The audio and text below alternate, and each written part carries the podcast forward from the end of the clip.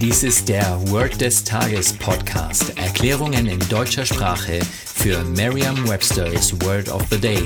Eine Produktion der Language Mining Company.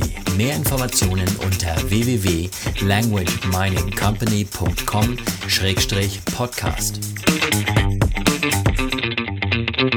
Das heutige Word des Tages ist Bait. Geschrieben B-A-I-T. Eine englische Definition ist something such as a piece of food that is used to attract fish or animals so they can be caught. Eine Übersetzung ins Deutsche ist so viel wie der Köder.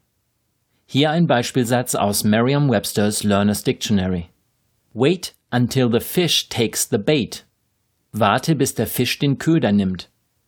Eine Möglichkeit, sich dieses Wort leicht zu merken, ist die Laute des Wortes mit bereits bekannten Wörtern aus dem Deutschen, dem Englischen oder einer anderen Sprache zu verbinden. Zunächst einmal dürfen Sie sich bei diesem Wort die Aussprache einprägen. Nicht jedem ist beim ersten Hinschauen klar, dass Bait ähnlich wie das Beet oder das Beten ausgesprochen wird. Stellen Sie sich vor, ein Angler sitzt in einem Beet und betet, dass der Fisch the bait, also den Köder, nimmt. Sagen Sie jetzt noch einmal den Beispielsatz. Wait until the fish takes the bait.